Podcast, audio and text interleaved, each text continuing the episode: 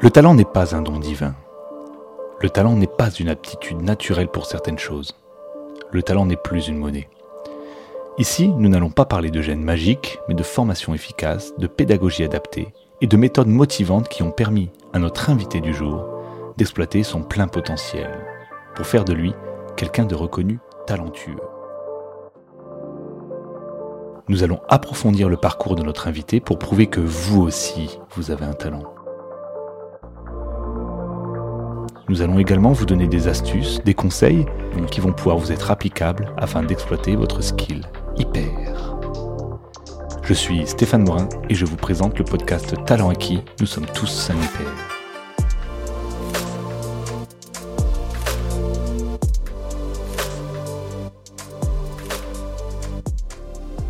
Aujourd'hui, je reçois Chloé Bertrand. Bonjour Chloé. Bonjour Stéphane.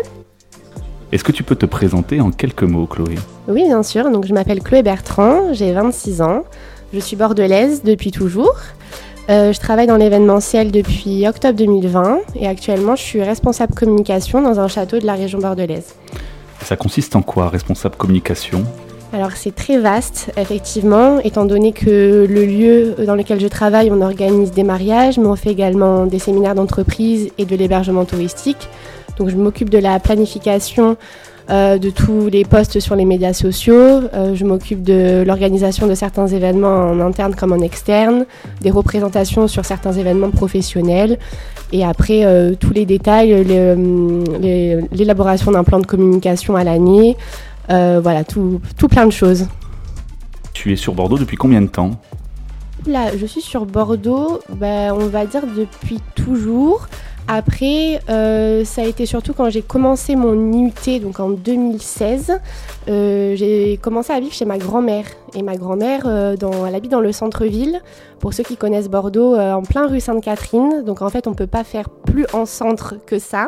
Et j'ai vécu avec elle pendant toute la durée de ma scolarité, donc à l'IUT, puis après en master. Merci pour ces explications, Chloé. Nous allons maintenant revenir sur ton parcours scolaire et professionnel. Est-ce que tu peux nous dire euh, quel parcours scolaire tu as eu? Oui, bien sûr. Alors, euh, moi, j'ai eu. Enfin, tout s'est bien passé dans ma scolarité. J'ai passé mon bac donc en 2015. Et après, là, ça a un petit peu changé quand je, suis partie euh, du coup de chez ma maman pour aller vivre chez ma grand-mère, comme je l'ai dit tout à l'heure, pour commencer mon IUT. Et là, j'ai fait un IUT information, communication, option publicité à Bordeaux pendant deux ans. Euh, j'ai beaucoup aimé cette formation. Euh, vraiment, elle m'a apporté beaucoup à tout niveau. Euh, personnellement, professionnellement parlant, parce que bah, c'est plus des c'est plus des professeurs, c'est vraiment des professionnels des métiers qui viennent nous parler. On a beaucoup de projets de groupe, donc c'est vraiment une approche différente, mais c'est très intéressant. Et après, j'ai fait un bachelor en communication classique là dans, dans, une autre école, et après j'ai enchaîné avec un master 1 en communication globale et stratégie d'influence. Et après ce master-là, ben, j'ai fait une petite pause. Euh, je suis partie huit mois à Malte. où je pense qu'on va en parler un petit peu plus euh, après parce que c'était euh, une très belle expérience. Et je suis revenue après à Bordeaux toujours pour finir par un master 2 en luxury management. Euh, parce que j'ai toujours voulu travailler dans le domaine de l'événementiel, mais dans l'événementiel du luxe. Donc je trouvais important d'avoir euh, tous les codes du luxe et vraiment, euh, et vraiment d'apprendre davantage sur, sur ce domaine-là. Beaucoup de choses du coup pendant tout ton parcours, très complet.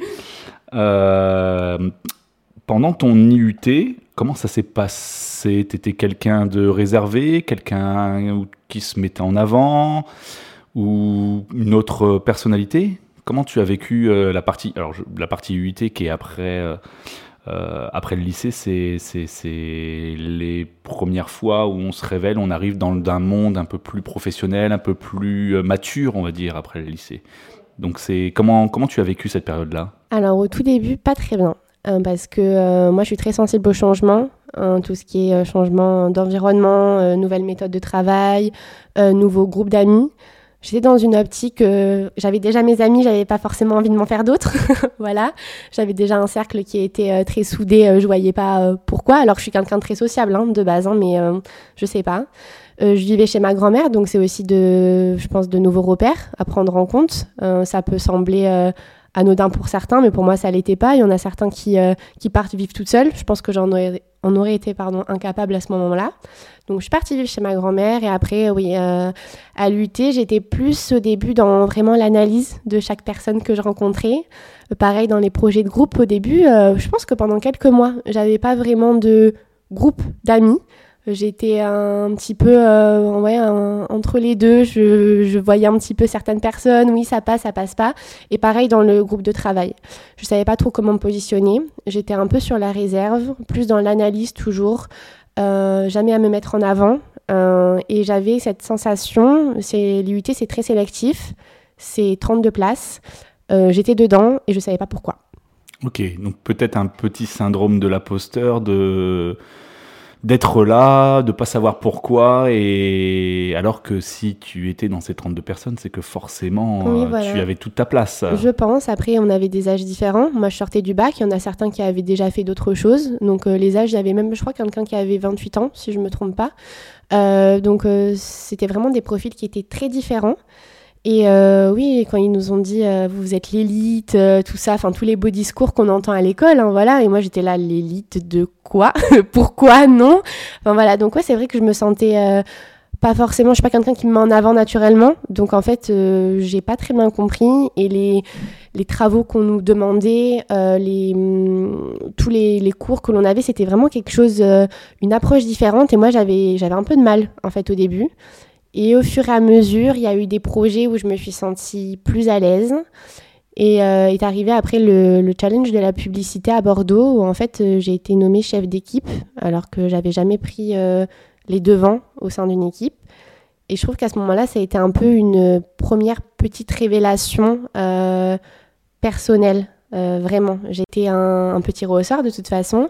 C'est vrai que je me suis un petit peu révélée. Euh, dans l'idée, c'était pour moi une, euh, une première et on devait se répartir les rôles, tout ça. Et en fait, je pense que j'ai su vraiment être le leader à ce moment-là et j'ai apprécié en fait ce rôle-là. Après, il y avait une sélection. Moi, j'ai été pas sélectionnée, mais on a fini euh, pas trop mal. Hein, je crois, j'étais pas dans les dans le dernier groupe, donc c'était plutôt une, euh, un succès pour moi. Et après, ils prenaient quelques personnes supplémentaires pour aider à l'équipe qui avait été sélectionnée pour euh, faire vraiment ce challenge-là. Et en fait, on était 3-4, je crois, et du coup, on m'avait demandé de venir avec eux, mais ça m'a aussi touchée dans le sens où, bah, parce qu'on avait, je pense, apporté quelque chose de positif, et peut-être que moi, moi dans, que ça soit d'un de mon côté personnel dans le groupe ou dans, les, dans ce que je pouvais apporter, ouais, je me suis sentie euh, utile et je me suis un peu révélée à ce moment-là. Ok, donc tu as commencé ton IUT avec une certaine forme de modestie, de remise en question de toi-même, pourquoi moi, euh, un manque de confiance aussi peut-être à un moment donné. Euh, oui, totalement. Euh, et en fait, ce petit challenge-là a, permis de te mettre un peu en avant et de, mm. de, comprendre que, ben, en fait, si tu étais là, c'était pas pour rien, quoi. Oui, si il faut un peu résumer cette situation. C'est ça, ça s'est fait au fur et à mesure, je pense, parce qu'après, il y a eu il y a eu des moments dans, des travaux de groupe où euh, bah, ça n'a pas du tout marché. Il y en a d'autres où ça, on s'est révélé aussi. Et je pense qu'après, j'ai aussi trouvé mon, mon groupe d'amis. On était surtout trois. Et euh, j'ai toujours beaucoup admiré. Euh, je l'ai trouvé très intelligent, euh, très. Euh, enfin, vraiment, j'ai toujours été dans l'admiration des gens avec qui j'étais. Je me suis toujours. Ouais, J'avais toujours ce sentiment de en fait, j'ai l'impression que j'apprends à leur côté. Je sais pas s'ils apprennent à, mes côtés. Je sais pas s'ils apprennent quelque chose, en fait, mais bon, ok. certainement, on a Certainement. tous aux autres. Oui, je pense. Et finalement, ils me disent non, mais Chloé, tu dis n'importe quoi de ça. Mais c'était drôle parce que euh, c'est vraiment le, ressenti que j'avais. Et après, au fur et à mesure, ouais, je pense qu'il y a eu ce challenge-là en particulier, mais je pense que c'était le travail sur deux ans. Euh, de voir comment moi j'évoluais. Je pense qu'on a évolué aussi euh, dans la méthode de travail, mais aussi personnellement, forcément. Aujourd'hui, ce challenge te sert dans ton quotidien, dans ton travail. Si on devait le, transposer à ce que tu fais aujourd'hui, euh, dans ce que tu as développé aujourd'hui, là devant moi, tu, en parles euh, comme quelque chose d'important. Donc j'imagine que ça te sert encore aujourd'hui d'avoir pris le lead. Euh, c'est quelque chose que tu fais maintenant. Alors honnêtement, oui, parce que déjà, j'ai l'impression que chaque mariage que l'on fait dans le lieu de réception où je travaille est un challenge, honnêtement. Euh, à chaque fois, euh, il y a des problèmes, à chaque fois on trouve des solutions. Euh, il y a surtout un énorme travail d'équipe qui est réalisé. C'est pas chacun pour soi. Euh, au château, vraiment, c'est euh, même l'équipe du jardin ménage travaille vraiment en collaboration avec l'équipe du bureau. Et, ça, je pense que c'est une force que l'on a parce que il y a besoin vraiment de, de chacun des personnes, vraiment. C'est le, travail de chef de projet que tu avais lors de de, de, de l'IUT sur le challenge de pub et un peu le même travail de chef de projet aujourd'hui. Oui, finalement. Ça, ça a été une révélation pour toi à l'époque. Oui, je pense que si finalement on transpose, après il y a eu d'autres expériences où, euh, où, bien sûr euh, je peux me réapproprier et me dire que oui, au château, ça me, ça, me sert de la même façon. Mais c'est vrai que si on transpose ce challenge-là aux, comment dire, aux missions que j'ai euh, régulièrement au château, effectivement, c'est ça. Et comment tu l'as vécu à l'époque, à l'UT, ce, ce challenge-là? Tu émotionnellement, ça a été compliqué de, de, de, prendre le lead au début. Ça a été compliqué de gérer les difficultés ou est-ce que les difficultés, tu as appris à les gérer émotionnellement aussi? Je pense que ouais, j'ai appris au fur et à mesure. Je pense que c'est un peu un tout. J'ai sûrement des détails qui m'échappent, qui étaient beaucoup plus présents euh, à l'époque, si je peux dire. ça fait ça fait vieux, mais bon peut-être. Mais euh, déjà, j'étais pas du tout à l'aise à l'oral moi quand j'ai commencé l'UT, c'est-à-dire que j'étais le style de personne qui avait une feuille euh, pour chaque euro et qui tremblait. et au fur et à mesure, de toute façon, on nous avait interdit les feuilles, donc ça c'est fait. Voilà. Après, la voix tremblante, elle passait au fur et à mesure. Faut savoir que c'est pas du tout une salle de classe. Hein. Euh, quand on fait les oraux à l'UIT, c'est comme euh, les plateaux de télévision de chez Canal+. Donc en fait, euh, c'est très géant, les écrans derrière, tout ça. C'est intimidant. Oui, voilà. Alors moi, je me sentais toute petite. Pourtant, je suis très grande, hein, mais je me sentais toute petite vraiment. Et, et, voilà. Donc je pense que oui, au fur et à mesure, au fur et à mesure, on grandit de tout ça. Ok, ok. Euh, et ça t'a plu. Hein, ce, la, finalité mm. de, ce, de ce challenge, c'est que tu en as ressorti du positif. Oui, bien sûr. Et que c'était quelque chose qui, qui t'animait. Oui, ça m'animait. C'est là où je me suis aussi rendu compte que euh, c'était vraiment des métiers de passion. Euh, je pense que quand on a cette soif de gagner, de toujours faire mieux, de travailler en équipe, de se surpasser au quotidien, je pense que bah, l'événementiel, ça fait partie d'un secteur où on peut se dire qu'on est fait pour ça. Ok, ok. Et euh, après l'UT, du coup, tu as dit que tu avais fait une petite pause à Malte, c'est bien ça? Alors, pas directement après l'UT. D'abord, j'ai fait deux ans, euh, encore à Bordeaux, mais dans une autre école. Voilà, donc j'ai fait vraiment, là c'était vraiment une stratégie de com, euh, voilà, communication globale. Euh, j'avais besoin je savais pas ce que je voulais faire, j'avais pas envie de travailler directement après l'UT, contrairement à certaines personnes. Enfin voilà, j'ai décidé de, continuer euh, les études. Et d'ailleurs, je trouve que j'ai bien fait parce que c'était une autre vision de, de, la com, une autre vision de voir les choses, différents intervenants, donc forcément pas les mêmes expériences professionnelles de nouvelles rencontres encore. voilà, un autre groupe d'amis, d'autres connaissances qui venaient d'endroits différents. Donc ça aussi c'était intéressant parce qu'en fonction des écoles, on se rend compte qu'on s'apporte des choses différentes, on n'a pas la même formation. Euh, au bout de deux ans, en fait, on est formaté, formaté dans un processus de, je pense, de réflexion qui n'est pas le même que d'autres écoles. Donc en fait, encore une fois, échanger avec les autres, les autres personnes, nos autres camarades, ben, ça aide beaucoup. Et sauf qu'à un moment donné, je me suis dit, ok Chloé, euh, euh, tu parles pas bien anglais. Voilà, c'est un fait. Euh, en restant ici, ça va pas le faire. Euh, en plus, pour des raisons qui me sont propres, je sentais que j'avais besoin de bouger, de changer d'air. Et euh, j'ai trouvé sur des salons de l'étudiant une, une, formation de langue à Malte. Euh, c'était une formation, mais combinée euh, de l'envie de, travailler seul, de vivre seul, enfin voilà. Tu es partie à euh, Malte là-bas en connaissant quelqu'un, en ayant un pied à terre ou quelque non, chose j'ai fait, j'ai pris mon courage à deux mains parce que je suis pas déjà à faire ça, mais je me suis dit là il le faut. J'ai besoin pour le master que je voulais faire après, il fallait que je parle anglais. Et j'avais besoin de nouveaux défis, de, de, me montrer ce que je pouvais faire en fait. et, et je suis partie, huit mois du coup. Tu avais besoin de te prouver à toi-même que tu en étais capable. Oui, je pense qu'à des moments, euh, il y a des choses dans la vie qui font que on se dit bon ben là en fait je tourne un peu en rond, euh, j'ai besoin de nouveautés, j'ai besoin de nouveaux défis, j'ai besoin de me retrouver moi. Qu'est-ce que je vaux, qu'est-ce que je veux? Enfin voilà, c'est des questions. Je pense que tout le monde à un moment donné, on peut se les poser plus ou moins tôt, plus ou moins tard, je ne sais pas. Mais en tout cas, moi je me les suis posées à ce moment-là. Et tu avais quel âge quand tu es partie à Malte? Alors si je dis pas de bêtises, j'avais 23 ans. 22, 23, voilà. Et pour moi, c'était. alors, je sais qu'il y en a qui partent comme ça, aux États-Unis, plus loin. Enfin, voilà. Moi, déjà, partir là, c'était quelque chose qui était. Enfin, je sais pas, en, en, partant, je me suis dit, ok, là, c'est un nouveau défi, mais on va le faire. Et effectivement, après, euh, au début, c'était quelque chose qui était cadré. Donc, moi, ça m'a aidé parce que c'est vrai que je suis quelqu'un de quand même euh, rigoureuse, cadré. Donc, il fallait qu'au début, il y ait une petite structure qui, m'accueille. Donc, c'était euh, école de langue pendant trois mois. je vivais chez, mm, chez l'habitant, en fait à Malte dans une famille et, et, voilà donc ça a commencé comme ça et après je suis restée en travaillant mais déjà, directement, euh, de toute façon, j'avais besoin d'argent hein, euh, pour, euh, pour vivre là-bas. Et en même temps que je faisais les cours, je travaillais aussi le soir dans un restaurant. J'ai directement commencé à travailler. Je pense une semaine après que je suis arrivée, je travaillais.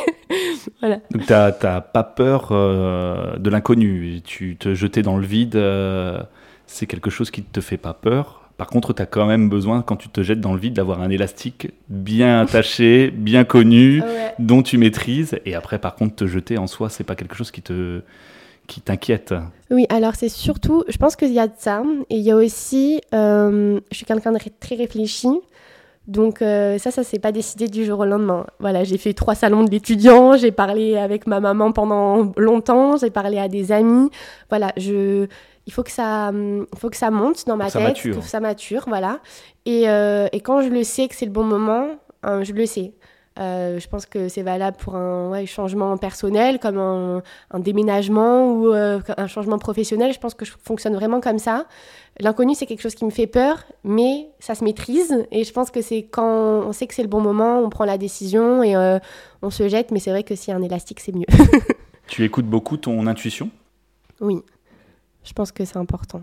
Ok, c'est d'où ce, que tu, ce que tu nous racontes, c'est que tu as besoin de prendre les avis, de maturer les choses mm.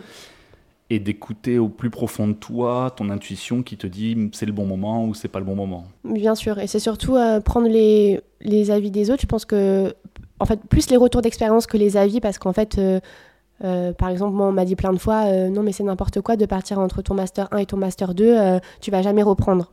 Non, mais j'ai réfléchi. je sais que je vais reprendre mes études en rentrant parce qu'en fait, j'ai besoin de ce master-là pour faire ce que je veux vraiment faire. Donc, quand c'est, quand c'est quelque chose de raisonné, de réfléchi et qu'on sait que c'est ce qu'on souhaite à un instant T dans la vie, euh, je pense qu'après, il n'y a, a, plus de barrière. Quoi. On y va et puis euh, voilà. Tu es la seule euh, à connaître toi-même ta propre motivation et ta propre persévérance. Ouais, je pense que c'est valable pour, pour tout le monde, ça en soi. Peut-être pas, justement. non, non, non, mais peut-être pas, peut-être pas. Certaines personnes euh, ne, ne, se connaissent pas aussi bien que d'autres ah et euh, que le travail. Enfin, moi, je pense que le travail euh, sur soi est très important pour mieux apprendre à se connaître. Et mm. ton parcours le, le, dit, hein, c'est que tu quand tu as commencé à lutter, tu n'avais pas forcément confiance en toi. Et c'est les échanges, c'est le fait qu'on te donne des opportunités, c'est le fait aussi que toi, tu te tu prennes aussi une opportunité, que tu te la que tu te la hum, provoques pour en arriver euh, là où tu es euh, mm. aujourd'hui. Donc tu es parti à Malte pour euh, apprendre l'anglais et tu travaillais en plus le soir. Oui, c'est ça exactement. En fait, je, hum, donc je suis partie, mon premier objectif c'était d'apprendre l'anglais. Euh, je peux même pas, je peux même pas dire de me perfectionner parce que vraiment, euh, j'étais, j'étais pas bonne en langue. Du coup, j'ai décidé euh, de partir et sauf que j'avais aussi besoin d'argent sur place pour vivre. Et je me suis dit bon bah il va falloir travailler et je me sentais à l'aise avec l'idée de travailler dans la restauration. Donc c'est ce que j'ai commencé à faire. Donc au début, j'ai travaillé dans un resto chinois euh, et là, c'était euh, très drôle parce que c'était un chinois à volonté, mais à volonté où en fait euh, les gens ne se déplacent pas, c'est nous qui venons à eux. Donc c'est très physique. je courais toujours partout, j'avais une petite robe, oh là là, enfin voilà. Mais c'était très formateur pour le coup. Euh, et ça rejoint ce que je disais avant, c'est-à-dire que c'est des métiers où, pareil, il faut toujours avoir le sourire, euh, toujours être motivé, même si je sortais des cours, euh, qui enfin, j'avais, je sortais 4 heures de cours d'anglais et j'embauchais une heure après, ben, il fallait être, être prête. On a rencontré aussi de, enfin, j'ai rencontré de nouvelles personnes.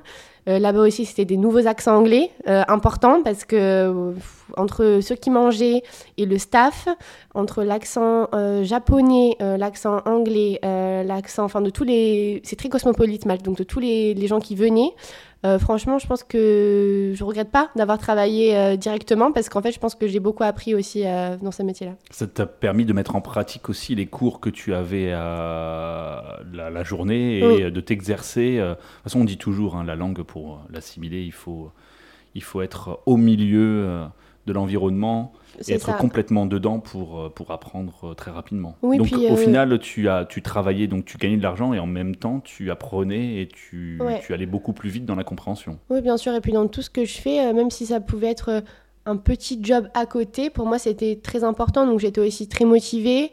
J'y allais dans l'esprit ben, d'apprendre davantage sur le métier que je ne connaissais pas, parce que même en France, mon job d'été, c'était pas ça. Hein. Moi, j'ai le BAFA, j'étais animatrice en job d'été, je faisais pas du tout de service. Donc en fait, quand je suis arrivée, j'étais là, bon, je dois apprendre tout, en plus en anglais. Encore une fois, un petit peu de stress, mais toujours l'envie euh, euh, de découvrir, euh, d'apprendre et surtout, comme, comme tu l'as dit, de mettre en, pratique.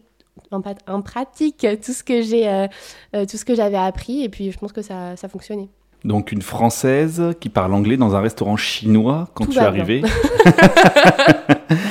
T'arrivais à garder le sourire, à, à pas baisser les bras, parce que j'imagine qu'il devait quand même avoir des moments euh, durs ou des moments d'incompréhension ou des moments où tu t'es peut-être senti seul aussi, loin de tout le monde, de tes amis, de ta famille. Euh. Ouais. Alors, euh, ce qui a été le plus difficile, c'était ouais de me sentir un petit peu seule. après, j'ai eu beaucoup de chance parce que je suis tombée sur une famille vraiment adorable. Il y en a certains, c'était pas le cas, je le savais, mais là, je suis tombée sur une famille adorable. C'est eux d'ailleurs qui m'ont présenté au, restaurant qui était à côté de chez eux, en fait. Donc j'y étais à 10 minutes à pied, même pas. J'étais à côté du restaurant, donc ils m'ont présenté. Et là-bas, ils recherchent toujours du staff supplémentaire. Donc en fait, j'avais juste eu à présenter mon passeport et puis on y va. Et, euh, pareil, oui, j'y allais, euh, j'y allais toujours euh, avec le sourire parce que bah, je savais que j'avais besoin de ce travail. Donc, bon, dans tous les cas, même si des fois j'avais pas envie d'y aller parce que j'étais fatiguée, bah, on y allait. C'était un peu difficile parce que, mine de rien, il y a aussi le côté culturel. C'est-à-dire que j'ai travaillé avec des Indiens, des Japonais, des Chinois. Et c'est pas du tout la même approche. Donc au début, je pensais qu'il y avait deux des services qui m'aimaient pas. Finalement, à la fin, on se faisait des FaceTime, etc. On a appris à se découvrir. C'était un peu la petite Frenchie qui débarque. Euh, c'est triste à dire, mais ils n'ont pas une très belle image de, des Françaises, des Français en général. Donc c'était euh, Ah, mais t'es très souriante pour une Française, euh, t'es gentille pour une Française. oui, merci. Donc on prend comme un compliment, mais, c'est vrai que non, il y a eu des, petites difficultés après. Puis au fur et à mesure au fur et à mesure, tout s'est, tout s'est très bien passé. Quoi. Ça t'a permis de découvrir, mine de rien, Malte, euh, comme tu dis, qui est une île cosmopolite, d'autres cultures, euh, d'avoir une compréhension euh, des pays, des cultures des, des, autres pays différentes. Assez jeune au final, parce que tu avais 22, 23 oui, ans. C'est ça. Oui, c'est ça. Donc, non, c'était, c'était très formateur. Et après ce restaurant-là, parce que j'ai je n'étais plus chez la famille, j'étais en colocation après. Donc euh, pareil, je me suis débrouillée pour trouver l'appartement, je me suis débrouillée pour, faire un, pour trouver un autre travail, j'ai fait un peu du porte-à-porte avec les restaurants du centre-ville. Et là, j'ai été embauchée euh, pour euh, six mois dans un restaurant italien. Et là, par contre, c'était pas pareil le recrutement. J'ai passé, même je crois qu'en France, je n'ai même pas passé autant d'entretiens pour un, pour un job. C'est-à-dire que j'ai fait trois entretiens pour un job de serveuse. Très bien. Euh, avec euh, des gens qui parlaient italien et anglais. Et euh, là aussi, je me suis surprise parce que, ben, mine de rien, c'était mes tout débuts dans l'anglais. Donc, je me suis débrouillée comme je pouvais pour les entretiens qui duraient longtemps, je trouvais. Et, finalement, j'ai été prise pareil pour six mois. Et puis là, c'était reparti. nouvelle personne, nouvelle équipe, nouvelle ville un petit peu parce que c'était plus dans le centre-ville, nouvel appartement. Et puis voilà, en fait, je me suis rendu compte que quand il faut s'adapter, on s'adapte. Le quotidien, c'est quelque chose que tu ne connais pas du coup. C'est qu'à Malte, tu as jamais eu de, non.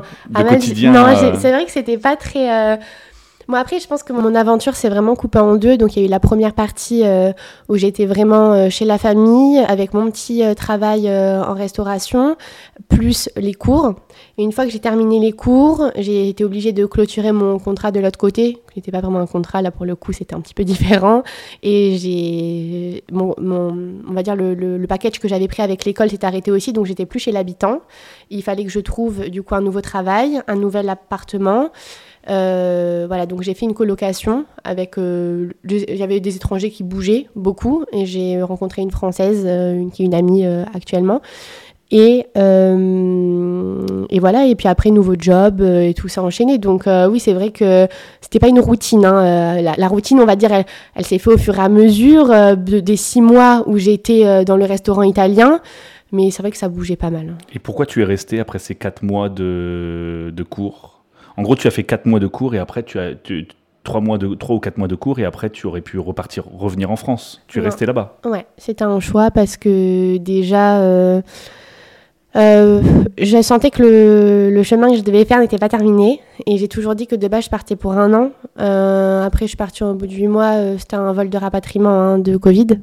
Ok. Voilà. Ah oui, c'est vrai que c'était pendant la période de Ouais, confinement. voilà. Donc c'est aussi là-bas, j'ai vécu des trucs. C'était intense aussi parce que par exemple les derniers mois, c'était pas forcément comme j'avais imaginé. J'ai failli me, me faire virer de mon travail, me, faire virer à contre-cœur. Tout le monde pleurait. En fait, on était une équipe très soudée.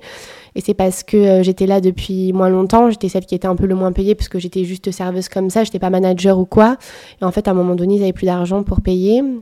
Et c'est les membres du staff qui ont dit non, non, mais on va tous travailler à moitié, comme ça on pourra garder Chloé. Enfin voilà, c'était vraiment. euh, c'était ma famille là-bas en fait. Pour moi, j'ai j'ai créé euh, une famille là-bas et tous mes amis qui sont venus me voir le ressentaient aussi comme ça. C'est-à-dire que je pense que euh, j'ai euh, enfin, j'ai j'ai vécu ce que j'avais à vivre et si j'avais si j'étais partie au bout de quatre mois, euh, c'était pas suffisant. Et même pour l'anglais, euh, c'était pas suffisant. Ça, c'est ça, c'est sûr et certain. Donc déjà là-bas dans le restaurant, on te voyait comme quelqu'un de persévérant et de solaire. Tu étais déjà reconnu en Oui. fait Oui, oui, comme quelqu'un qui, qui a toujours le sourire et qui baisse pas les bras. Oui, on était un, on était un restaurant en fait où il y avait toutes les entreprises à côté. Euh, ce qui fait que c'était toujours très souvent les mêmes clients, soit qui mangeaient, soit qui venaient prendre leur café euh, le midi, tout ça. Et si j'étais off, par exemple, euh, on me disait mais elle est pas là la française, voilà. Et donc c'est- c'était très drôle parce que chacun avait sa place, mais on était tous tous contents. Puis il y en a beaucoup qui me parlaient italien. Au final, je commençais à, à- apprendre l'italien, à le comprendre plus que le parler, bien sûr. Mais c'est vrai qu'ils me parlaient en italien, puis après ils me regardaient. Ah non, c'est vrai, tu parles anglais. Mais comme j'avais déjà compris, ils étaient là. Ah mais ah mais c'est bon, en fait, tu comprends l'italien. Et en fait, il y avait tout, le temps une complicité. Et euh, oui, je pense que même dans les moments qui étaient difficiles en, en Covid ou quoi, on arrivait toujours avec le sourire euh, au travail. On était, euh, ouais, je pense que c'était important. Il y avait toujours, en fait, je me dis, il y a toujours aussi euh, euh, plus grave ailleurs ou des situations pareilles en France c'était déjà compliqué par rapport au Covid. Moi, je pouvais encore aller à la plage, tout ça. Donc, euh, j'a- j'aurais pu rentrer plus tôt et c'est moi qui ai décidé de rester. Et au final, enfin, bien sûr, j'ai discuté avec ma famille par rapport à ça et au final, je suis, euh, je suis restée parce que je pense que la vie était mieux à Malte à ce moment-là aussi. Ok. Donc Malte, c'est une grande étape dans ta vie d'aujourd'hui. Oui. Le moment clé euh, où tu as vraiment senti que, euh, que ça changeait pour toi. Le moment clé, c'est quand tu as pris la décision d'aller à Malte, quand tu es arrivé à Malte, ou peut-être quand tu étais à Malte, quand tu as trouvé ton job. Ou... Est-ce que tu as ressenti un moment particulier où ça a basculé dans, dans ta tête ou dans ton esprit? Euh, Ou ça a été peut-être une succession de, de petites... ouais, euh, je pense que ça a été plus une succession de, de petits moments. Mais après, honnêtement, c'est quand c'est une fois que j'ai atterri et que j'ai vu le. Ils nous recevaient toujours avec les petits drapeaux euh, EF Malta, euh, tout ça, enfin, voilà. Et en fait, quand je suis arrivée, je me suis dit, ok, j'y suis vraiment. Et là, un peu panique à l'aéroport. J'étais là, waouh, waouh, non, non, mais non. En fait, déjà, ça a été compliqué. Je, je suis émotive aussi. Donc, euh, quand je suis partie, euh, j'ai pleuré. Euh, Quand j'étais dans l'avion, j'ai pleuré. Quand je suis arrivée, j'étais à deux doigts de pleurer. Enfin, voilà. Et, euh, et en fait, ouais, quand je suis arrivée, je me suis dit, ok, j'y suis. Et dès le premier jour, quand on a été accueillis, je me suis regardée dans le miroir et je me suis dit, ah ouais, je suis fière de moi. J'y suis, c'est cool.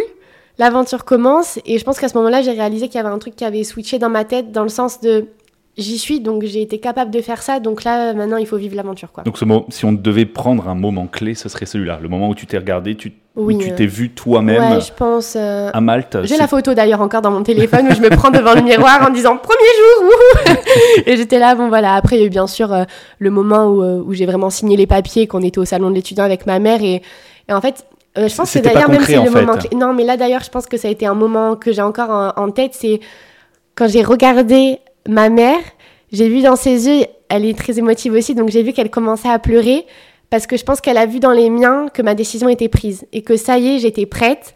Et j'ai dit, maman, je vais signer, c'est bon, euh, je pars. Et elle m'a dit, oui, je sais. parce que là, je pense qu'à ce moment-là, c'était le cordon coupé. C'était. Et c'était, je pense que c'était vraiment nécessaire, comme j'ai dit, autant professionnellement que personnellement parlant. Et je pense qu'elle a compris et que là, c'était parti. Et donc, après, il y a eu l'avion et le moment où je suis arrivée. Et puis après, bien sûr, quand je suis repartie, pareil, j'ai eu la même sensation d'avoir accompli quelque chose. Et quand je suis rentrée, d'ailleurs, j'ai eu beaucoup de personnes qui m'ont dit euh, J'ai l'impression que tu es partie euh, jeune fille, tu es rentrée femme, en fait. Et je pense que c'est vrai. Ok. Donc vraiment ce moment euh, miroir et tous ceux qui ont... Le moment miroir de ce que tu me racontes, je le vois comme la concrétisation en fait. Tout ce qu'avant c'était plutôt abstrait, la décision était prise. Ouais, c'est peut-être très imagé, mais c'est ça. Ça restait en gros dans ta tête. Par contre, quand tu étais sur place, que tu t'es prise en photo là-bas, que tu t'es vu dans mm. l'environnement, là tout de suite tu as, tu as compris que voilà, c'était parti et que tu avais pris la bonne décision. prendre un avion retour. J'avais pas l'argent d'ailleurs, donc c'était foutu. Donc c'est une chouette expérience au final, euh, une chouette expérience, c'est une superbe expérience euh, qui t'a permis de, de euh, être ce que tu es aujourd'hui. C'est ça. Dans ce podcast, on, parle du parcours parce que le parcours nous ressemble et le parcours fait ce qu'on est aujourd'hui. Toi, au final, tu as pris cette décision-là, tu as toujours gardé le sourire, tu as été persévérante parce que c'est la personne que tu es aujourd'hui, si je comprends bien. Si tu devais refaire quelque chose dans ce parcours, qu'est-ce que tu changerais?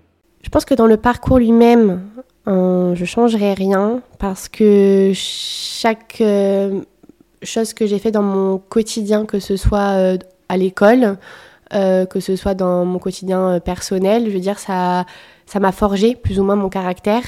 je pense que si on avait un quotidien qui était tout lisse, euh, bah, on serait peut-être des personnes aussi très lisses et on manquerait de, quelque chose en fait. Et je pense que toutes ces, ces skills que j'ai pu développer, en fait, je pense que c'est grâce aux, comment dire, pas aux épreuves, mais aux, aux, difficultés. Aux difficultés, voilà, que j'ai rencontrées. Et après, peut-être que si j'avais pu, je me dis avant, j'aurais peut-être un peu plus osé oser euh, me. Euh, c'est déjà pas mal euh, d'oser partir à Malte oui, à 23 Oui, mais je veux dire, avant Malte, j'aurais peut-être essayé un petit peu plus d'oser de quand j'étais pas sûre de juste faire entendre ma voix un petit peu plus parce que je pense qu'il faut, faut pas avoir peur en fait toujours dans la peur de de pas être assez ou de ou de se tromper tout ça. Je pense que peut-être que j'aurais oui essayé de, de, m'ouvrir un peu plus par exemple dans le euh, à l'UT, quand même, même des, choses tout bêtes, mais des fois qu'on n'ose pas faire, euh, quand un professeur ou euh, un, intervenant pose des questions que on est là, mais peut-être que moi ma réflexion elle est sympa, mais au final non, je vais pas parler parce que peut-être que non. je crois qu'on l'a tous fait. Ouais, je pense qu'on l'a tous fait, mais justement, je pense que ça fait peut-être faire partie des, des feedbacks. En fait, qu'est-ce qu'on risque Pas grand-chose. Hein. Je pense même rien. C'est l'expérience après. Oui, voilà. Après, ce qui est important aussi, moi je le vois aussi comme ça, c'est de se poser la question si, est-ce que j'aurais dû parler Et si j'avais parlé, qu'est-ce que j'aurais dit? Et, euh, et, le fait d'y réfléchir à ça, bah, c'est déjà en fait une, victoire en soi. Mm. De, d'y penser, de se dire bah, la prochaine fois je le ferai différemment, c'est prendre un retour d'expérience de soi-même, essayer d'être meilleur. Bien sûr. Nous allons finir ce podcast avec une astuce ou un conseil de notre invité. Chloé, si tu avais euh, un conseil à donner euh, pour les, les personnes qui nous écoutent, sur ton parcours, sur les choix que tu as faits, lequel ça serait? Euh, alors, je pense que ce qui est important euh, dans la vie actuelle, quand on prend des, décisions, tout ça, c'est euh, qu'il n'y a pas forcément de, de bons moments, que si on remet à plus tard, c'est pas grave. Si on échoue, c'est pas grave. Voilà, je, je pense qu'il faut vraiment prendre en compte tout ce qui nous arrive au quotidien et en, tirer quelque chose, euh, euh, une force, et euh, pour rebondir derrière.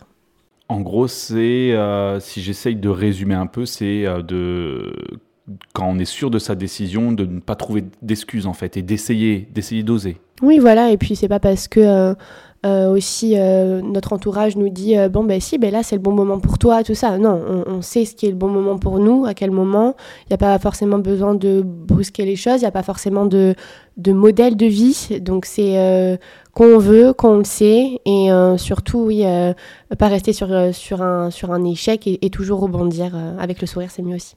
c'est vrai que ça te correspond très bien parce que ton talent d'être une, une, personne très persévérante et très solaire, ce conseil est complètement en adéquation avec, avec ta personne. Ben tu le vois comme ça? Oui, oui, bien sûr. oui, je le, je le, vois comme ça. puis oui, franchement, oui, j'ai rien à ajouter. Oui, c'est ce qui, ce qui me correspond euh, finalement. Oui. Et c'est ce qui est beau dans ton parcours, c'est qu'on voit que tu, es tu es arrivé en gros euh, d'un parcours scolaire d'une personne timide, modeste, réservée en, gros, à quelqu'un aujourd'hui bah, du coup de, de, de, reconnu, de sûr de toi, tout en, hésitant aussi, mais d'un côté très sûr de toi qui fait que tu prends des bonnes décisions, tu es euh, de ce que tu nous as expliqué, tu es quand même responsable communication d'un château euh, sur Bordeaux. Euh, tu as encore aujourd'hui en plus des responsabilités supplémentaires, j'imagine, par rapport à, ce que tu faisais en, en, tant que projet dans ton, dans ton parcours IUT. Euh, donc tous les jours, tu continues d'apprendre, tous les jours, tu continues à, persévérer, à toujours avec le sourire, j'imagine. Oui, bien sûr, c'est euh, l'objectif. Et puis après, euh, avec les, les, membres de l'équipe que l'on a, forcément, on, apprend tous les jours aussi, on travaille ensemble. Après, maintenant, ce, qui est, ce, qui est plutôt, ce qui est plutôt drôle, c'est qu'on a, on a stagiaire, alternant, alors qu'avant avant, c'était moi. Donc c'est vrai que maintenant, bah, on, doit aussi s'occuper et travailler ensemble avec avec des, avec des alternants, donc des, des personnes qui sont plus jeunes, essayer euh, euh, de s'enrichir bah, de, de, ce qu'elles ont appris elles, qui est plus frais, si on peut dire, et puis aussi de transmettre ce que, ce que nous, on a appris d'une certaine façon. Et, euh, et, je pense que c'est comme ça qu'on continue aussi de s'enrichir, de toujours aussi être à l'affût de, de, ce qu'on peut, ce qui peut être, ce qu'on peut nous offrir quelque part, que ce soit, oui, que ce soit dans la vie pro ou dans la vie perso. Ok. Et si tu avais euh, un livre, un film, une œuvre, un tableau, ou quelque chose qui t'inspire, qui t'a inspiré, qui te sert aujourd'hui et qui te ressemble, quelle serait cette œuvre? Alors, euh, je suis très film, mais j'en ai, euh, j'en ai trop, donc je vais partir sur, sur des livres. je lis, alors je peux pas dire que je lis beaucoup, mais par contre, je lis des livres euh, qui sont davantage centrés sur le développement personnel, justement. Il euh, y en a un en particulier, enfin, c'est plutôt euh, une personne, c'est une poétesse, écrivaine et féministe canadienne. Donc, elle a, par contre, elle, elle, est née en Inde. Elle s'appelle Rupi Kaur. Donc, j'ai un livre là qui s'appelle Home Body. Elle en a déjà, elle en a fait d'autres. c'est traduit ou non d'ailleurs, donc soit le lit en anglais, soit en français. Euh, c'est essentiellement un recueil de poèmes hein, sur euh, le développement euh, personnel. Elle a vécu des choses très compliquées dans sa vie et c'est aussi, elle fait aussi des, beaucoup de conférences. Donc moi j'en ai regardé beaucoup en plus en anglais, donc toujours dans l'idée, voilà où il faut développer son anglais. je trouvais ça très intéressant. C'est une amie qui m'a fait connaître et j'aime beaucoup. Je pense que pour tout le monde d'ailleurs. ça peut être très enrichissant. Et après, j'ai lu un livre, alors ça c'est mon côté un petit peu un petit peu féministe, je pense, mais j'ai lu un livre qui s'appelle euh, You Are a Badass. En français, c'est. Oh, bah, je suis badass, c'est pareil. Hein. tu es, en fait, euh, plutôt pas je suis. C'est le livre serait Tu es badass. Exactement, c'est Tu es badass et euh, c'est vraiment centré pareil sur le développement pour éviter d'avoir des doutes tout au long de notre vie et commencer vraiment une vie, une, une fabuleuse vie en fait.